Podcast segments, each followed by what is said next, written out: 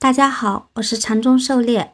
今天咱们开始教你炒股票禅论一百零八课第二课，没有庄家，有的只是赢家和输家。第一节的学习，咱们的讲解按原文对照逐段进行，力求贴近原文解读，弄懂每课重难点。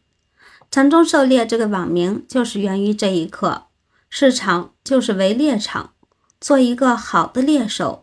寻找适合自己的猎物，而不要被猎。禅中狩猎。禅论原文：庄稼这种动物对大多数人来说很神秘，对本 ID 来说就太稀松平常了。庄稼和散户这种二元对立，大概比较适合现代中国人的思维模式，因此就变得如此的常识。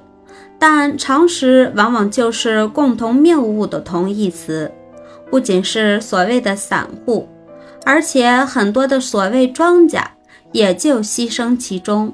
涉猎解读，庄家、散户这种二元对立、非黑即白、你死我活的思维模式在西方很普遍，现代中国人也深受影响。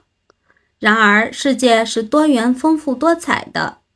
资本市场也是一个复杂的生态系统，里面包含散户、游资、产业资本、国家基金、外资、控股股东等多方力量，盘根错节，很难有所谓的庄家能主导一切，极个别小盘股除外。缠论原文，一般定义中的所谓庄家，就是那些拿着大量资金。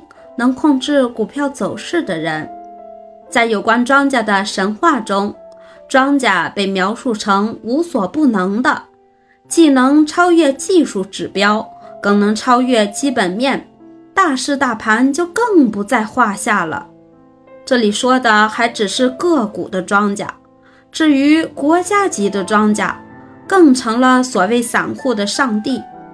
关于这些庄稼上帝的传闻，在市场中一秒钟都不曾消停，构成了常识的谬误流播。狩猎解读：钱多、资金充足，确实可以在一定程度上煽风点火，引导市场，但并不是能够为所欲为。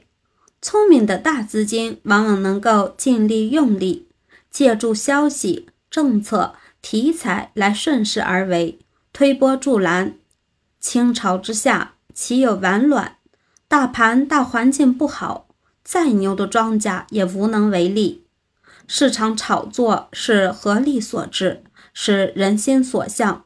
一旦人心涣散，没有人气，国家队也救不了。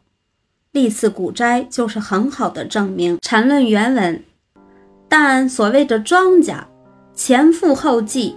尸骨早堆成了山。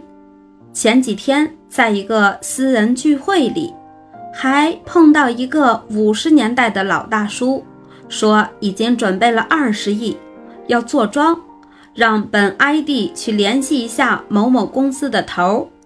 那人也是有头有脸的人了，不想当众奚落他，暗地里把他嘲笑了一番。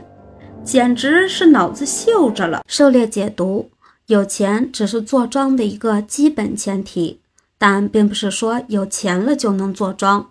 收集筹码、洗筹、拉高出货，任何一个步骤都费意识，搞不好忙活半天，为他人做嫁衣，甚至把自己给搭进去。目前监管越来越严格，大数据监控技术应用让操纵股票更难。